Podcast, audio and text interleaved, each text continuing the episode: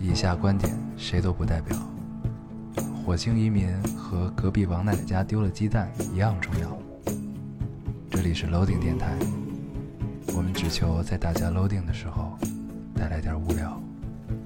Felt like the weight of the world was on my shoulders.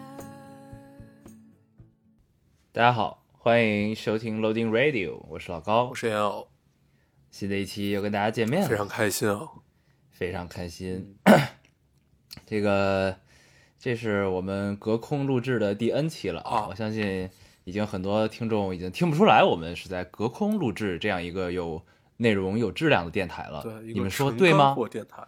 嗯，啊，你说你们那个，嗯你们说对吗的时候，应该空几秒，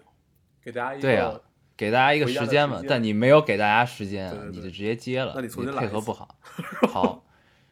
我们这已经是我们第 N 期隔空录制要从这儿么有开始来啊内容有质量的电台了。 你们说对吗？不是，现在你们已经听不出来我们是在隔空录制了。你们说对吗？嗯，相信大家已经回答完了。呃，有个嗯这叫二逼青年欢 乐多。拼，我以为你只需要重复最后一句话，就是你们说对吗就可以了。嗯， 没有想到你不你从头，你是为了拉节目时长吗？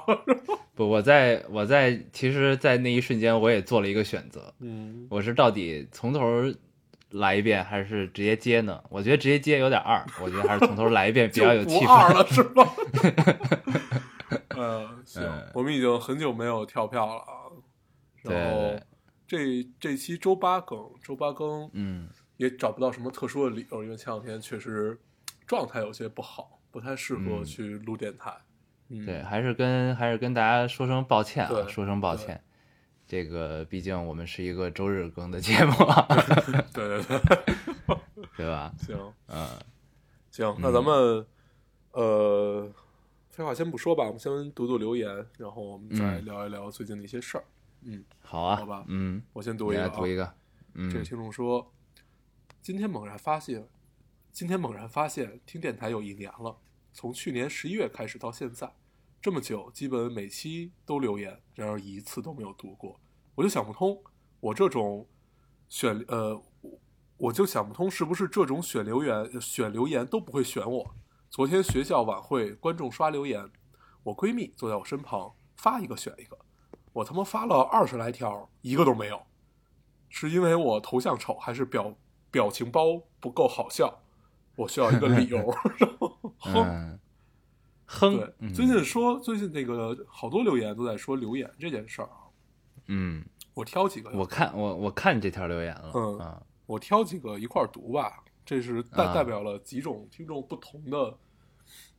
不同的性格，我觉得也是和嗯对电台嗯不同的感受。然后另外一个好听众这么说的：怎么回事儿？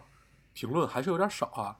怎么才能帮助你们突破十一大关呢？我要抓紧想办法了。这是另外一条。这是一个很认真的姑娘，对还有一个，还有一个是啊，还有两个，先读这个，确实变 low 了。以前专门找阳光温暖的午后，倚在飘窗上闭着眼睛听，后来边写实验报告边听，现在坐在食堂里，眼睛看着墙上无声的新闻联播，嘴里吃着饭，耳朵里放着电台，呵呵。还有最后一条，电台组一共一百五十六期，我的留言读的次数一共三次，也不知道算多算少。一开始兴奋不已，到现在默默的开心。听到那些感谢你们的留言，心想我才不会那样留言呢。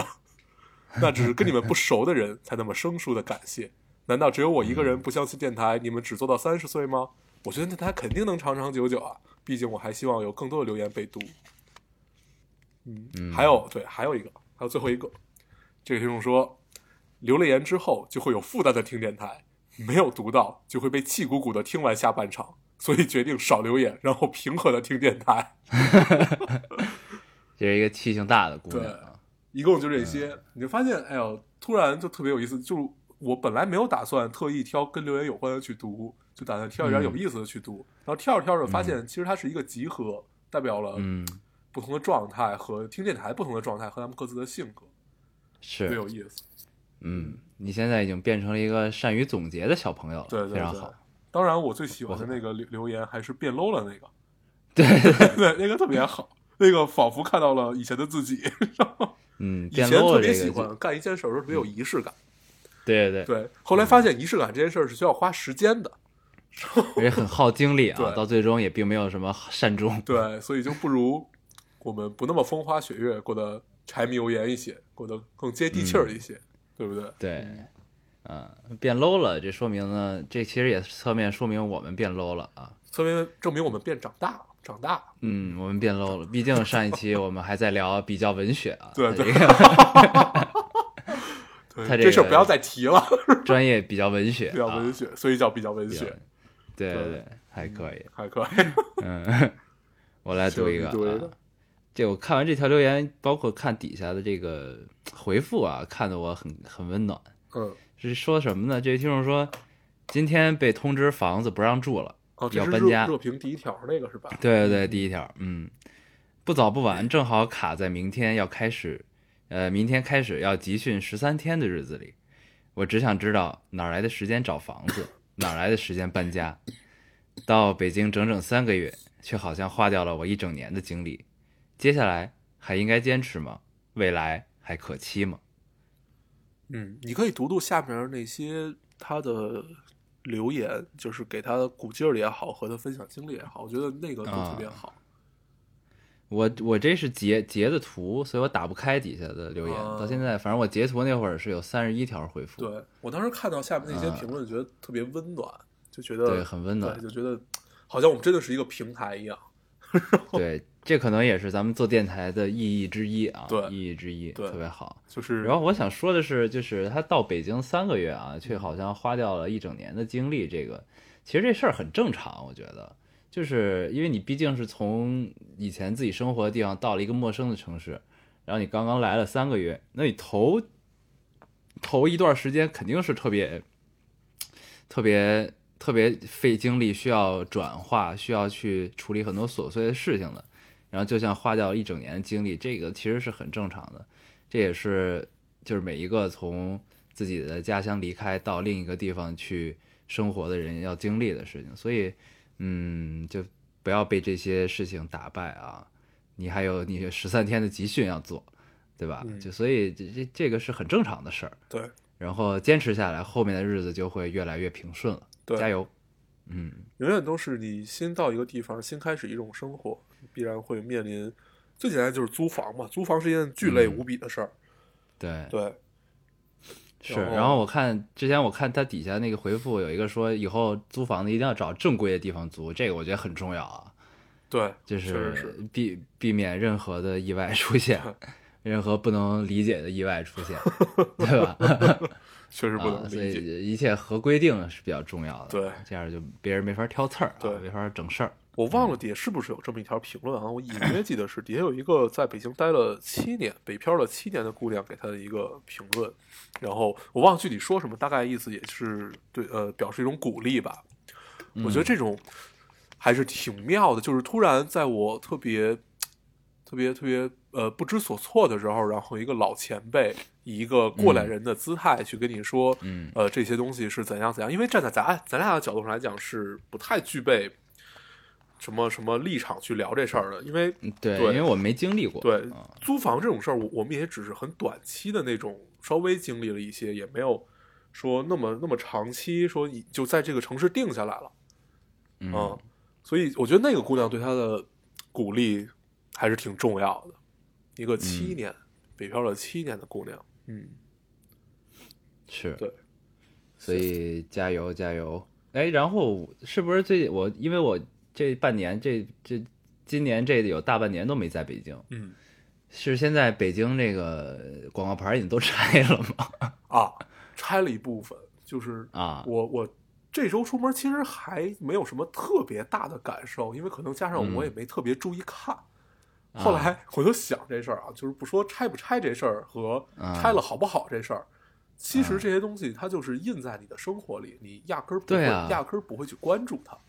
嗯所以我我当时看到微博还是哪儿跟我说说广告牌全拆了怎么样，我第一反应是啊，真的吗？然后我第二天再特意出门去看的时候，就是你主动的去看这件事儿，你会发现一些；但是你不主动的看，你发现这些好像跟你的生活没有什么特别直接的关系。啊、对，但是我会觉得，如果我这突然又回北京，会不会很不适应？就是因为广告牌儿什么都没了，都是光秃秃的楼。嗯，反正是会有不适应。就如果真的是光秃秃楼的话，就特别尴尬，就你没有地标了。嗯对，就比如说嗯尤尤其像我这种不认路的人，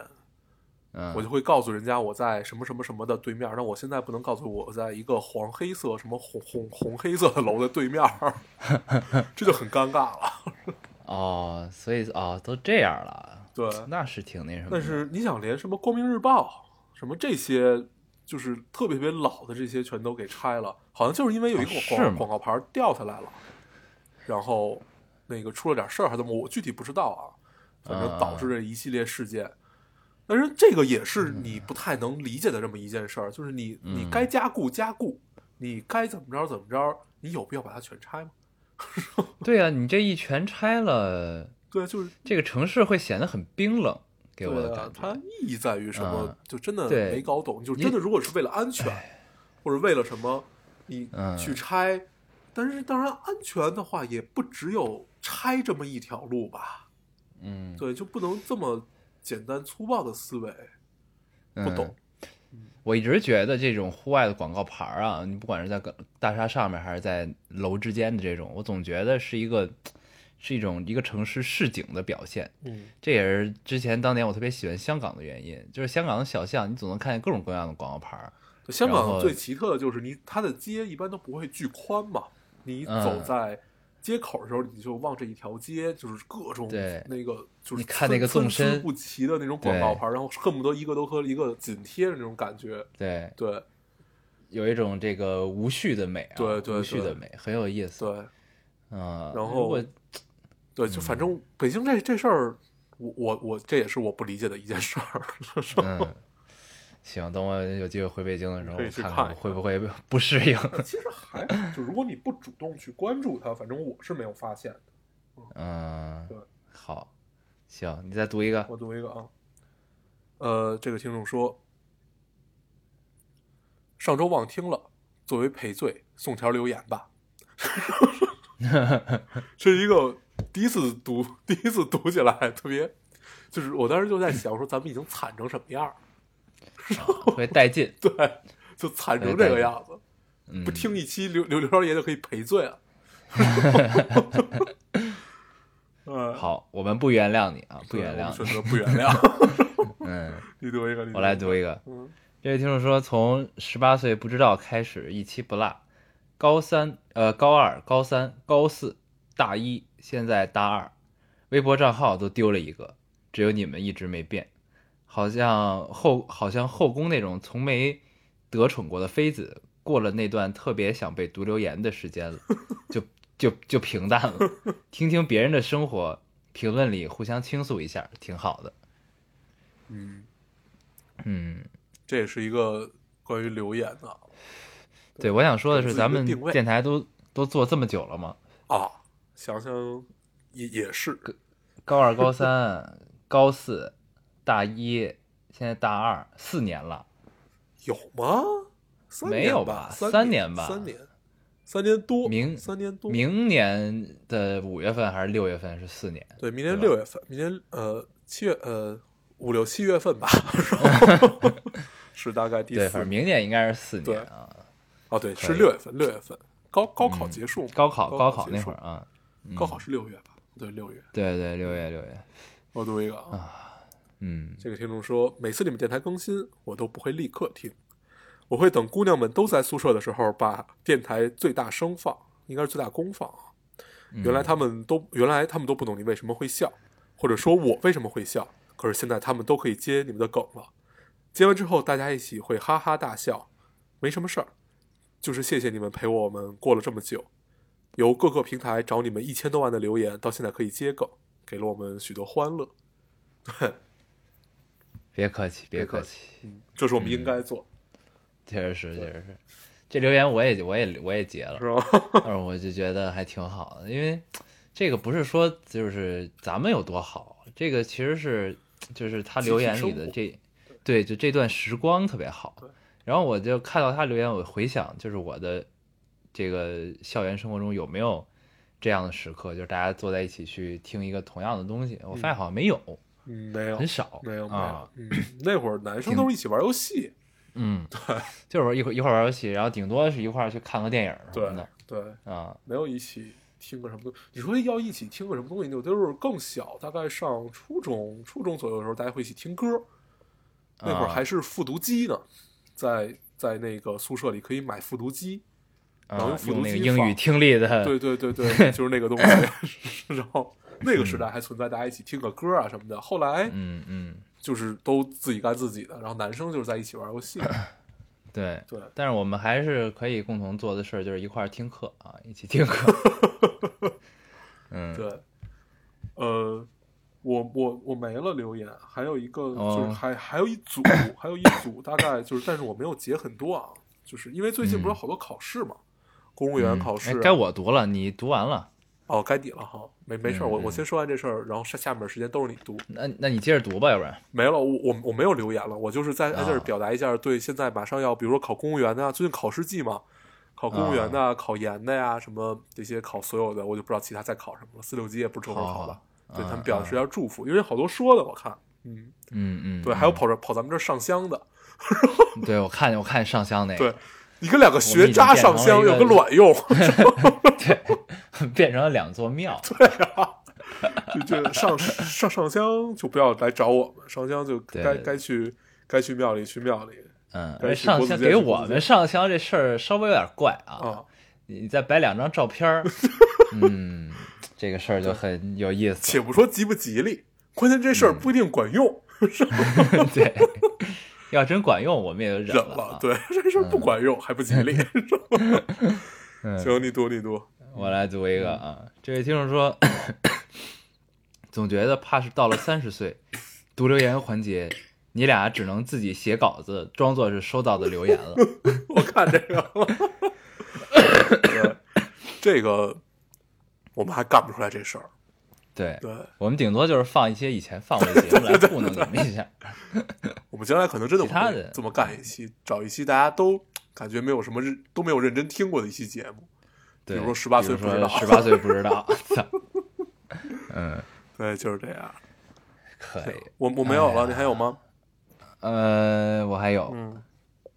你读。嗯，我来看看啊。哦，这个，这个特别巧，我来读一下啊。这就是说，呃，刚刚看到一位网友分享分享的他朋友的故事。A 小姐在得知自己得了癌症后，开心的大笑，说他妈的终于要死了，然后辞职四处旅游了。我们这些朋友知道她不缺钱，但每个人都转了她五千二百块钱。她前男友在国外知道后回国要陪她最后一段，被她拒绝了，说她早就不爱了，不想煽情。今天她走了，没别的，就想和你们分享一下。嗯，嗯我看见这个，嗯但是我想要不要读这个，因为本来嗯年底就特别丧。但是吧，嗯你说这留言丧吗？也不丧，其实还对行，就是为什么我也我会读这个，就是因为正好昨天我们不是吃饭喝酒去了嘛，嗯然后吃饭的时候就席间就聊到这个事儿，好像这应该就是同一件事儿，就是说网上有一个什么事儿，这个说知道自己癌症，说了一句终于要死了，嗯然后，然后呢，席间有一个这个年岁相对较大的人啊，他就说他其实特别能理解这个心情，嗯就是在就是终于要死了的这个心情，你知道吗？就是就是就是他他会觉得就是就是人可能活到一定长的 岁数之后，你会觉得就每天没有什么特别新鲜的事儿刺激你了，嗯，就是你需要有一些在预期以外的事儿给你一些刺激。呃，你说重一点叫证明你自己活着，说嗯浅一点呢叫就是给你一些新鲜感吧，就是你嗯需要一些这种刺激。然后，所以他看到这之后，他觉得特别理解这件事儿。然后呢，我们就我就跟他聊，我说，那这个其实其实你最终有这种心情，我觉得最终都是对人类的绝望吧。因为前段时间不都一直在看科幻类的东西嘛，嗯然后各种推推导，最终引向的都是人类的绝望，就是对，其实是对人类的绝望，不是对宇宙的绝望，就大概是这么个事儿。然后后来呢，就是你在想，就是就是你你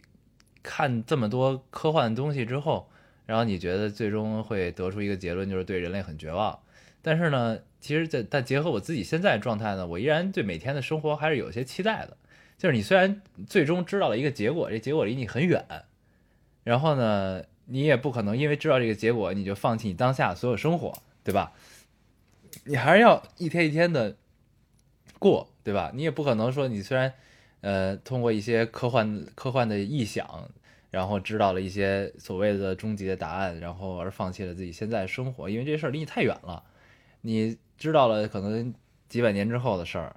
但是你你你就放放下几百年之前的自己吗？也不可能，对吧？就所以其实就是你不管最终的结果是怎么样，嗯，呃人终有一死也好，或者怎么样也好，但是你脚下的生活还是会继续的，它不会因为你知道你要死了，或者你知道人类最终的走向，我们虽然希望探索宇宙，但最终可能我们也会走向一个灭亡，那这个事儿你就你就放弃了当下的自己，对吧？也不太可能。嗯所以呢，就你到最后你，你就是我，这是我的心路历程啊，这一路是这样。然后呢，你到最后得出来的结论，其实跟那些鸡汤是一样的。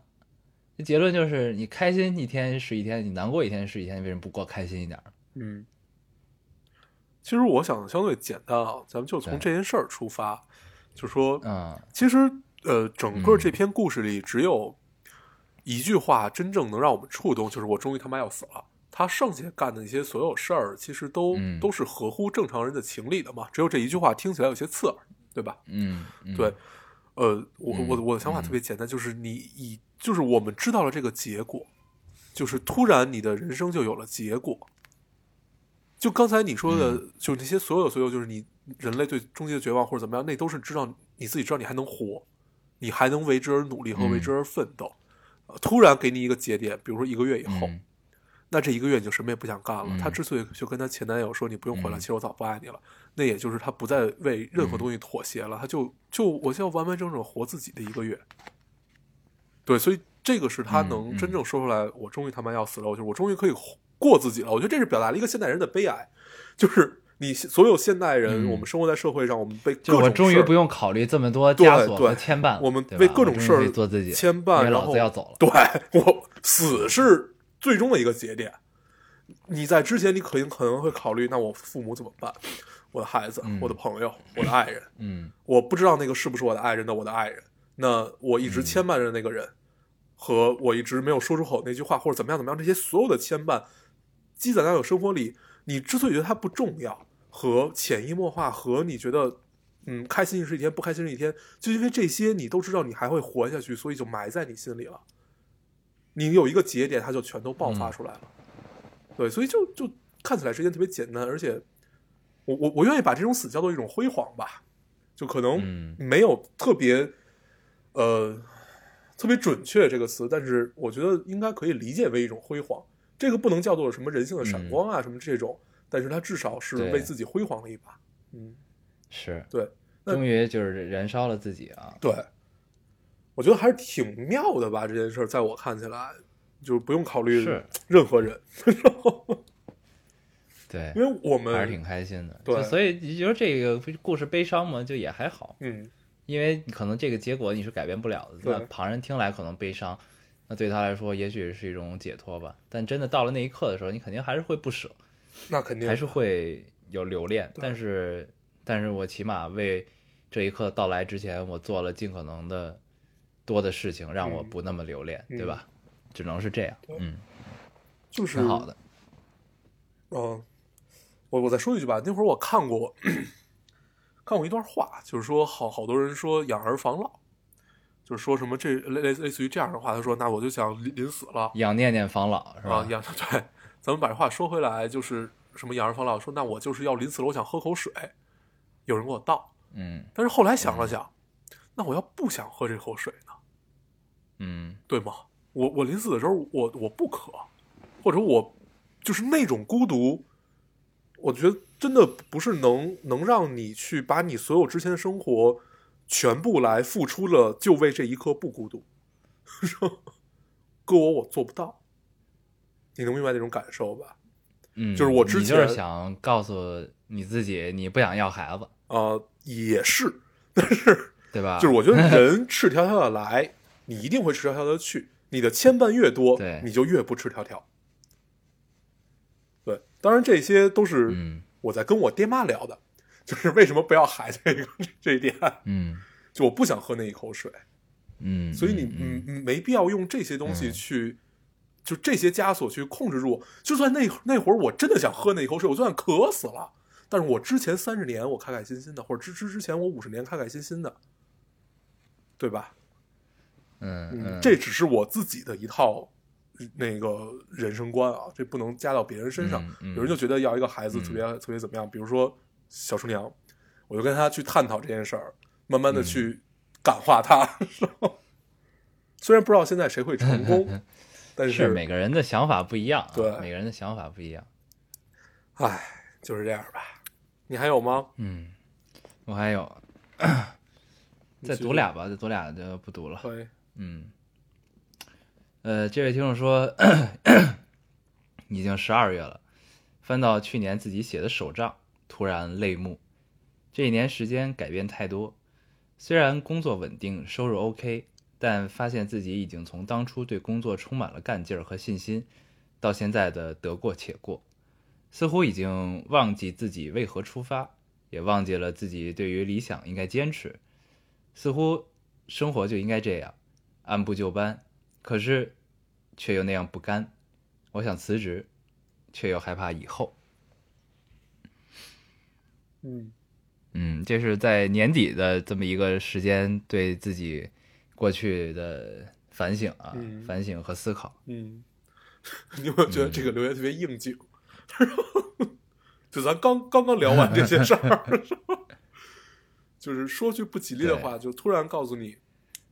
你还有仨仨月， 你怎么办？嗯，对吧。不过在年底的时候，我大家觉得都会是。这样。嗯，你说，呃，对，都会多愁善感一下。到年底的时候，嗯，这个我最近也在想这个问题，就是就是工作中，就是就是什么是你的动力，其实是这个问题，归根结底，嗯对吧？就是呢，我觉得就是好多就是比如说你所谓得过且过这种心态，我觉得还是还是得找到自己自己的热爱的东西或者说兴趣，这不一定是你的工作啊这事儿，我觉得就是你看你怎么转化，把这些东西转化成你的目的，对吧？就是其实有一句话，就是很多人都说啊，叫经济基础决定上层建筑，这么一个观点，我觉得很对这个观点。就是就是，如果你现在干的工作不是你喜欢的，或者说你觉得挺无聊的，但是呢，你为了生活你得干，那你你的生活也不只有工作，对吧？你生活肯定还有别的，比如说这个你喜欢玩游戏，或者喜欢任何一个别的兴趣，但这些兴趣也是要花钱的，对吧？嗯就是呢，你比如说，我想我现在用一一万块钱电脑玩游戏，我玩的不不畅、不顺畅、不开心，嗯我想买一三万块钱电脑，但是我现在我得攒他妈的一年，我可能才能买买一个三万块钱电脑，还能生活，同时不降低我的生活水平。那那这个其实也可以变成你的动力之一嘛，就是你怎么转化这个事儿，嗯对吧？嗯就或者你的你的你有你的职业理想，对吧？你的职业理想，那在你生活中脚踏实地、按部就班、一步一步的去做。你做下去之后，你总有总有一天你会看到一个量变到质变的过程，你发现，哎，我这么十年下来，离我的理想好像比之前近了很多，好像马上就可以实现了我的职业理想，对吧？这都是一步一步来的。然后前一段时间我看了一个综艺，叫那个《国家宝藏》，啊，这个呃张国立主持的那个嗯，他们第一个藏品叫那个是是是徽宗的吧？嗯是宋徽宗那个时代的叫什么《千里江山图》？对，对《千里江山图》那个呢特别美，他那个画卷啊，他用的那个青绿、石绿各种绿，然后穿越千年到现在依然鲜亮啊那个颜色。然后呢，咱们现在就有现代的工匠去还原，去还原这个《千里江山图》的这个这个绘制的方法。然后他试了很多种，到最后他会发现他必须得这么做。怎么做呢？就是你一幅完整的画在这儿，一张白纸，你怎么画呢？先用黑白的水墨先画出底来，画出底来之后，它那个颜料都是用矿石、宝石研磨成粉之后做成的颜料啊，对都是最最最最最珍贵的这个东西。唐卡也是这样啊，对，然后，然后呢，它先是画了一层底，画一层底之后呢，上了一层颜色，上了一层蓝还是绿，上完之后呢，哎，大概是那么个意思。然后呢，再上一层，上了一层那个赭石，就是红色，嗯上了一层朱砂红，嗯然后后来又上了一层绿，然后最后又上了一层蓝，到最后变成了现在这个样子。嗯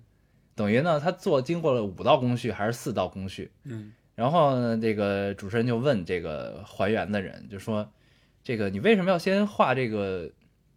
底色？就是要先用水墨去勾这个边儿，而不是直接画？因为其实正常那个你做山水画，其实都是可以直接同步画进行的嘛。为对，为什么要一步一步的来？”然后他说他一开始也是这样的，就正常画，但画完之后发现跟那个《千千年山图》的原作的那种栩栩如生啊，那 种气势是不一样对颜色的变化的细节的东西都不一样。对然后后来发现你必须得用这种最原始、最笨的方法，一步一步的才能呈现出来最终你想要这个效的，果。对，然后当时呢，主持人总结的就特别好， 国立老师总结就说：“你看，咱们的老祖宗穿越了千年，留下了一幅《千里江山图》。其实千年以前，老祖宗们就告诉我们一个最质朴的道理：嗯你不管做什么，都要一步一步脚踏实地的做，才能做好。”对啊，就其实好什么多事儿都是一样的道理，对吧？对，就中国这种传统，嗯尤其这种传统工艺啊，嗯你发现它方法巨笨。就那会儿你看嗯什么呃，我在故宫修文物也是嗯，然后后来就是国家宝藏馆也看了嘛，然后我就回想自己看《千里江山图》 的时候，因为前一阵儿故宫不是展吗？对，展《千里江前面》山的时候，展我操，嗯那个人山人海，我自我觉得自己都嗯什么也没看着，而且我去了好几天才赶上的票， 嗯、因为他一天限流多少人嘛。嗯，但是就真的就是你进去那一刻，你觉得值，尽管我出来就基本已经都忘了，就是还不如嗯你嗯你看那个自己买那种小卷轴，那个能嗯看得更仔细，但是感受不一样嘛。嗯，然后我就想到了那个我在故宫修文物，嗯它里面那些它尽可能的是用最质朴的工艺去做那些事儿，然后它加上一些现在的、呃高科技一点儿的东西，然后去把它给完成。但是你会嗯发现，就是那种东西，你如果不用那种方式去做，那就做不出来，修复都修复不了，对，就很有趣。你还是得回归到最原始的、对最对对脚踏实地的方法去对，做。就他这么干一定有这么干的道理，然后你嗯只有这么干了，你才明白里边的道理，然后你用相反的方式去干，你会发现是不一样的，你才会就就嗯就人嘛，总想要走捷径，嗯，这就是人最大的劣 最大的劣根对性，。就是对就是我们对人类的绝望也是有这么一个原因对的。， 呃，但是走捷径这事儿确实能让人赚到很多钱，你没觉得吗？ 嗯，就是你你说就是那天我看说现在最赚到钱的的方式就可以让人变得更懒，对吧？啊，，对，这确实是，但是，呃，总有那么一批人是还在坚嗯持以前那样东西，而且只有这部分人能做出类似于国家宝藏，嗯、不是说这样的节目啊，就是这样的东西。对，就是对，你可以传承千对年你的后世文拿出来艺术就是品可啊圈可点。对，对，然后那个对你说到走捷径，我又想到昨天我经历的一段对话，特别有意思。嗯，我们打那个滴滴专车，嗯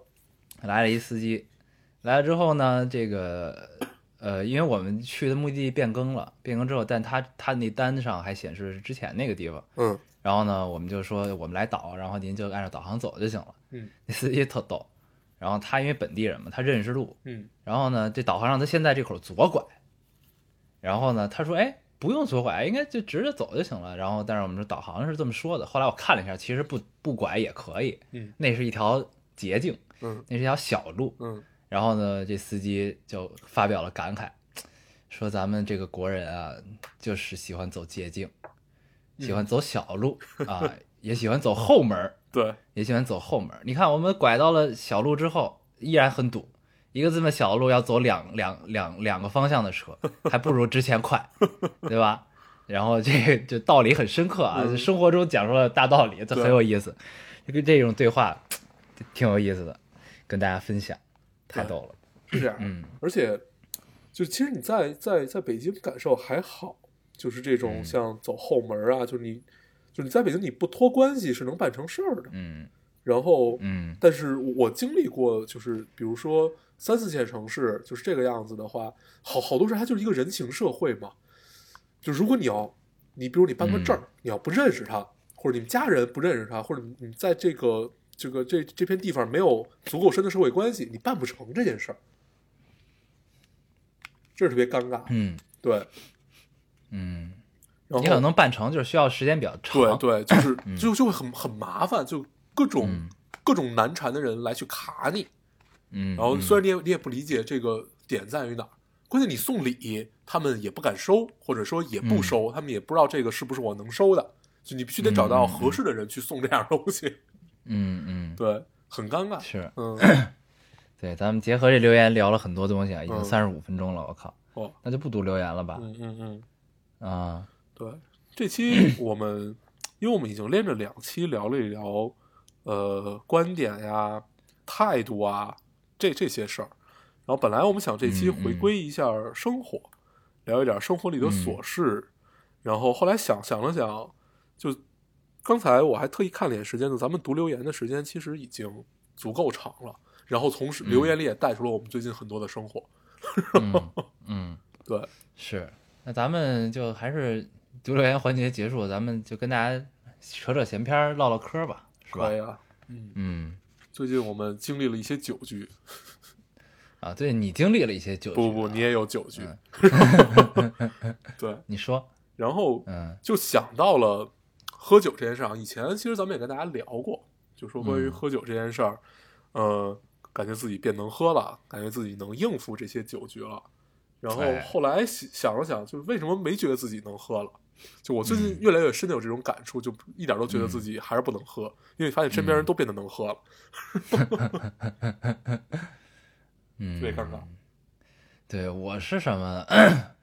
我倒没这么觉得，因为是我自己酒量下降了，嗯就是因为我今年夏天的时候不是减肥来着嘛，减肥之后就一直没没怎么喝过酒。然后呢，你这酒这东西就是这样啊，就是你如果一直不喝，长期不喝的话，你总会有有一个下降的过程。然后呢，我现在其实就处在这个下降过程，因为我现在也不怎么喝，嗯喝的少。 然后你老不喝，你就会觉得你酒量确实是跟以前不一样了。因为以前我能喝能喝多少我知道，然后现在呢，我还没到那个份儿上就已经有点晕了。嗯，对，我从来都不知道自己能喝多少，我觉得我每天都是吧不一样。你这话说出来有点狂啊，有点狂，不是不是， 就是每每 从来没喝多过，也不知不道要不要自己能喝多少。 我我只要决定今天喝，一般就会喝多。对，就是、嗯就是我的喝多叫什么？我喝多就是直接睡过去了，就直接准备开始睡，就我觉得已经是多了啊、嗯然后就是只要今天你决定我要喝酒，不不管你喝多少，你都会醉，或者这样。啊、对，当然如果是比如说今天有一局，买醉，啊，就比如今天有一局，有一局的情况，你说大家一起聊聊天儿，那个嗯我一般不会喝多，对，但是嗯如果你想喝，你就会喝多，对啊，因为你为什么想喝酒？你不就是想醉吗？说白了，嗯，对吧？对，喝酒也分几种嘛，一种是想聊天儿，一种就是嗯想想，一种就是想醉。通常我们是想聊天儿的，对，当然有时候自己就特别容易想醉，就自己跟自己喝的时候嗯，就特别容易想醉是。嗯咱俩是不是有延迟啊？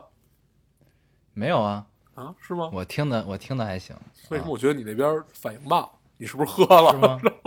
那我可能喝多了吧 对。你喝多了，嗯，你喝多了就是话多，对我喝多了就话比较多，对，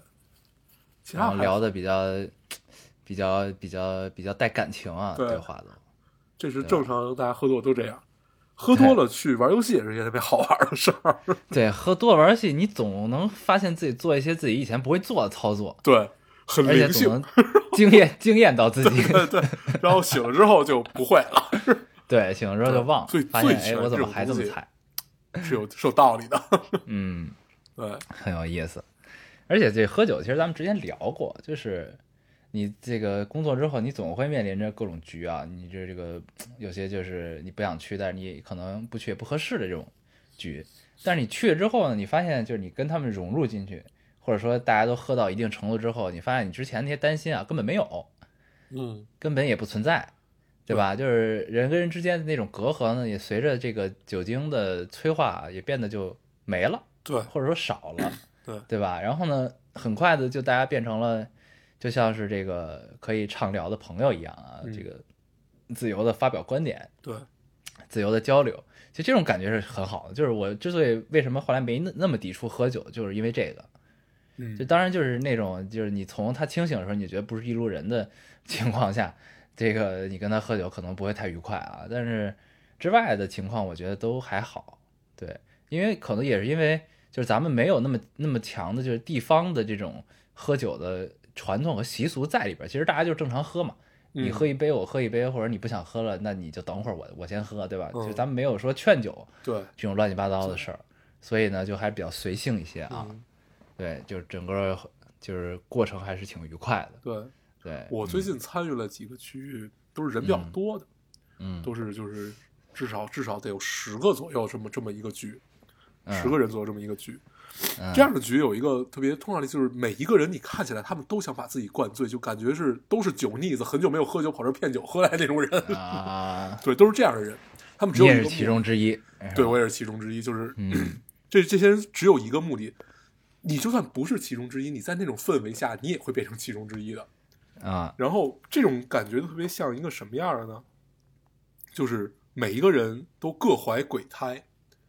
然后因为我我在去比如说某一个局的时候，你就会发现，嗯，其实谁跟谁是有矛盾的，或者谁跟谁啊其中是有点什么事儿，他们有一些呃隔阂或者怎么样，他们就是为了喝多想把这件事儿聊出来。啊因为骨子里大家也不是那种能掖着藏着 的人，想把这件事聊出来，但是又必须所把以自剩己剩下的十几个人都变成了局托 儿，没有没有剩下十几个人，就是这就是很错综复杂的关系。 都有各自的矛盾。对他就是感觉大家都心怀鬼胎嘛，我觉得那个局我就是被骗过去了，然后感觉这整个整个一个氛围就是所有人一开始就只为了一件事儿，就是我要喝醉，啊嗯，然后醉了以后就开始骂，就互相骂，然后骂着骂着就开始抱头痛哭，然后开始抱头痛哭就感感慨就这个什么什么这个时代的什么就这这这类似于这样的话题了，啊然后又开始骂， 然后就是整个整个你会发现你在那个那个局里，但是我我那天也特别愉快，愉快点在于什么呢？我我也跟着骂，嗯，你也跟人抱头对痛哭。那那那倒没有，我就特别不喜欢跟人抱头痛哭这件事儿， 就是我哭不出来，不知嗯道看在来你哭参什加么了一个油腻的中年人的酒局没有那个，我是那里边儿岁数，对我是我是那里边儿岁数第二小的，还有一个比我嗯小个一两岁的，剩下的大概都是三十三四左右，大家嗯基本都是同、不就是相差不超过十岁这种吧，嗯，就这样嗯的、这样的一种局，嗯嗯然后他们是诗人， 然后就你发现， 就是大大部分都带带着一层，就是至少他们的身份里是带着诗人的这个身份的，嗯然后 嗯就因为我最早了解到诗人是我妈告诉我的，就是她从哪儿给我讲啊，就是大嗯你妈发说你千万别认识诗人没有，她就给我讲那会儿他们有一个就是诗社嘛，那会儿都是各个学校嗯里死面有亡诗社社，，对，我我的船长那个是吗？ 对，站在对桌子上聊天儿的，对嗯然后就类似于那样的东西。然后你了解到啊，原来那那那会儿什么朦胧派、婉约派什么，就是那样的东西。他们嗯有人步了不同人的后尘，比如李清照他们之后，那进入到现代是怎么样的？然后、嗯 我就开始知道诗人是这个样子的，就一直觉得就是跟席慕容似的那种，上来必须啊怎么样，大海啊真他妈蓝，嗯就类嗯类似于这样的。然后后来到了现代诗，然后怎么样怎么样，然后你会发现这帮诗人一直都有一个他们根深蒂固的一个思维，就是我一定嗯要瞧不上你。然后，对，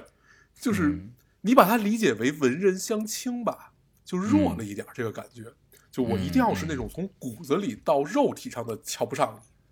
就瞧不上谁呢？就互瞧不上任互何相人，对互相，就只要啊你身上也带了一层诗人的光环，我就啊，瞧不上你。 然后啊他们首先这做可出能是这他们彼此进步的方式。对，然后后来你就发现这些人都特别可爱，嗯就是他们所有东西都在外。你说活到三十多的一个人了，就正常来讲，你应该是很世故，而且大家也也不是一个纯世人，有几个纯世人，但那个纯世人就是你跟他完全聊不到一块儿去。然后，嗯大部分人都是呃，相对于相当于普通的创作者吧，他只是身上有这么一层诗人的身份而已。然后嗯发现他们骨子里都是特别可爱的一帮人，可爱在于哪儿？可爱就在于他们真的在喝完酒之后表现出来的那种真实，是你在以前的酒局上没见过的。这是我这周的感悟。对，嗯以前酒局上你感觉到他们就另外人的真实，他们真实的有目的，你能感受到吧？就他他嗯他们嗯对你真是对你掏心掏肺，但是你也能明清清楚的感觉到他们对你是一种怎样的目的，大家都互相揣着明白装糊涂，然后这顿嗯酒喝完了，那之后的事儿我们该怎么办怎么办，嗯，对？吧？但是嗯你感觉这个局不是的，因为 这个局他们是一个连续的局，就我我只去了一次，他们基嗯本是一期要聚个四五次，就是如果哇塞嗯照他们这个状态的话，那就算之前那些有矛盾，所以他们那些矛盾在一个酒局上看起来就突然被弱化掉了。嗯，啊，然后弱化掉的所有东西都转化成了一种新的，这种新的，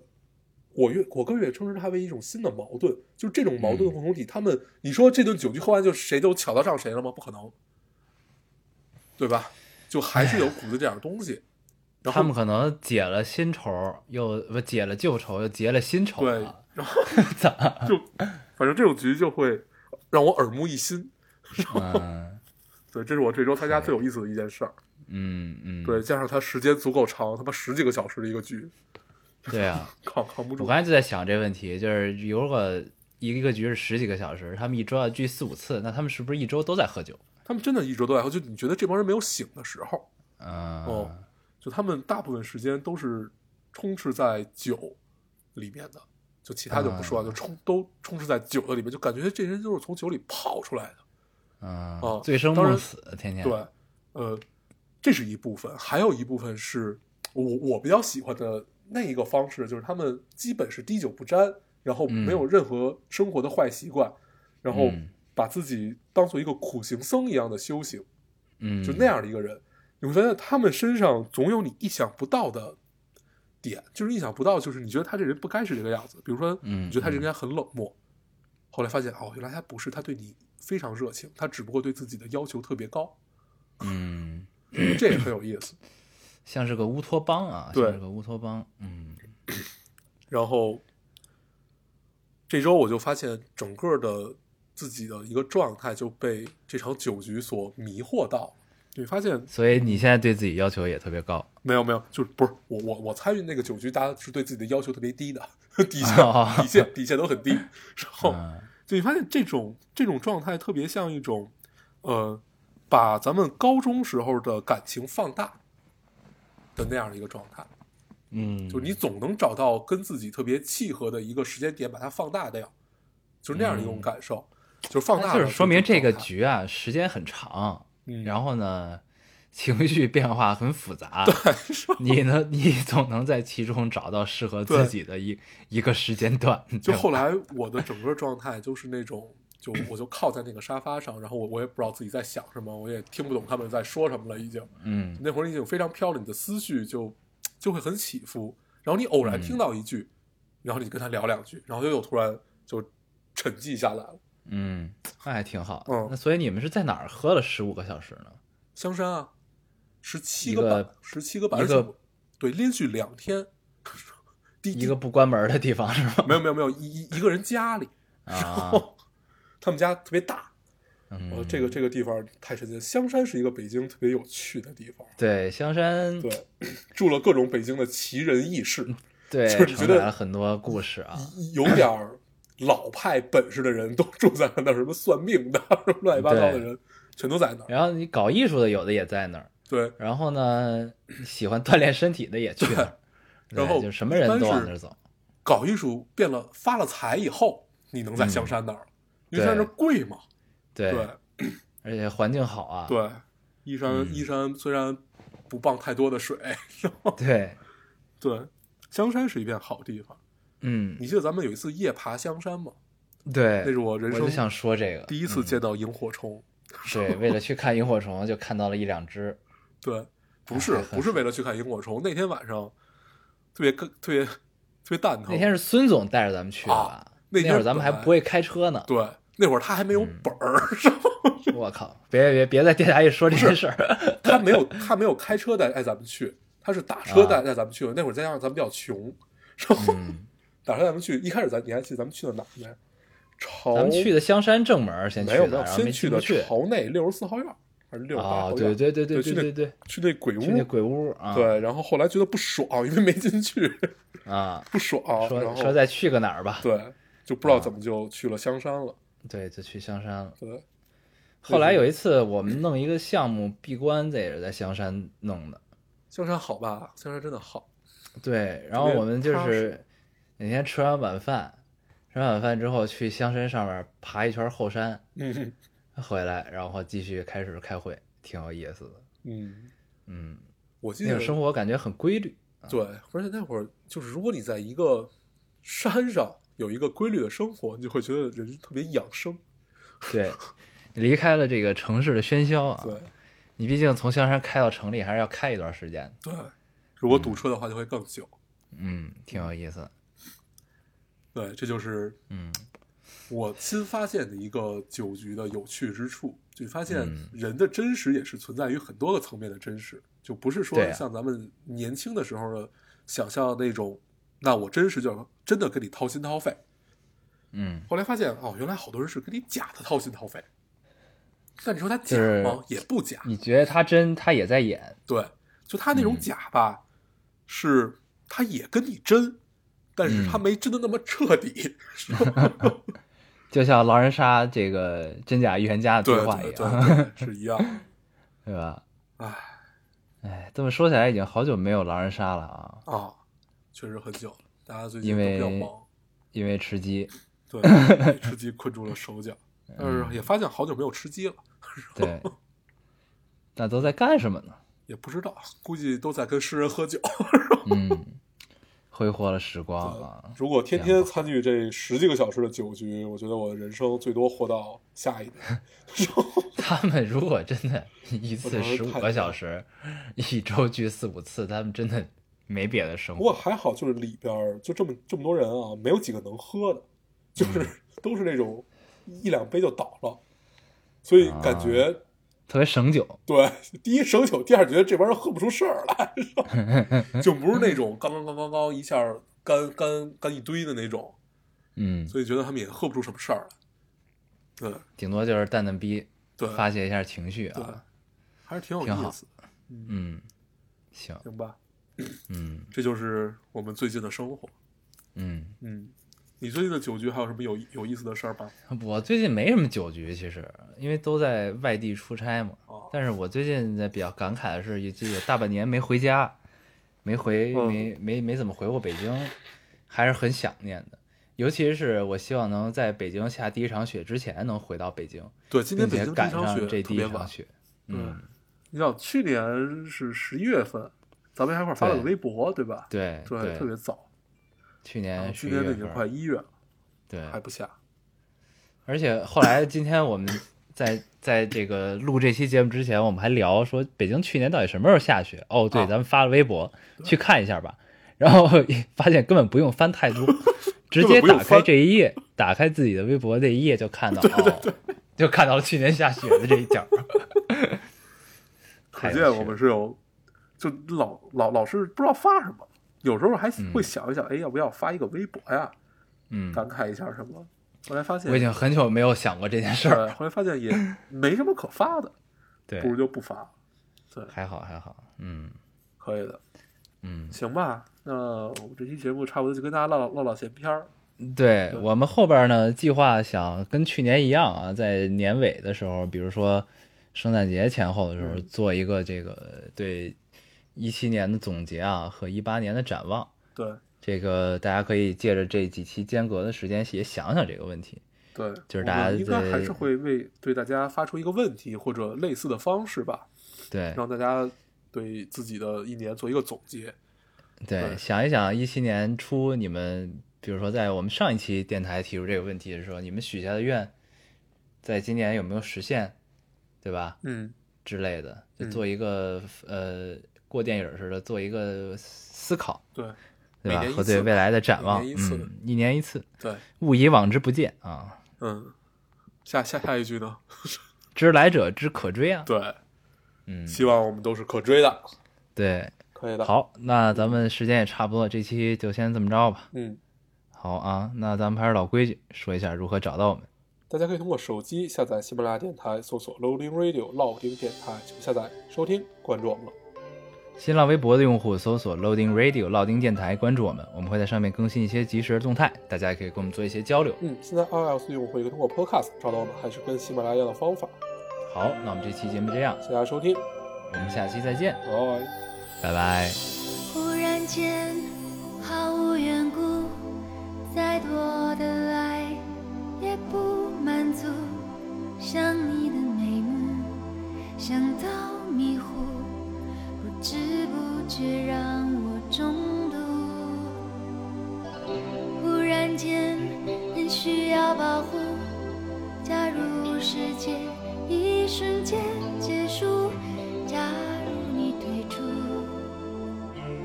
我只是说假如，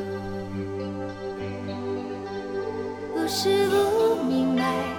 太想看清楚，反而让你的面目变得模糊。越在乎的人，越小心安抚，反而连一个吻也留不住。我也不想这模样反反复复。反正最后每个人都孤独。你的甜蜜变成我的痛苦，离开你有没有帮助？我也不想这模样起起伏伏，反正每段关系都是孤独。眼看感情变成一个包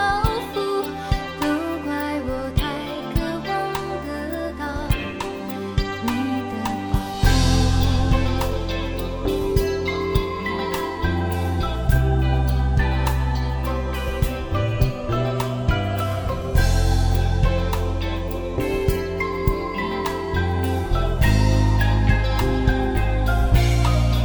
护。忽然间，毫无缘故，再多的爱。也不满足，想你的眉目，想到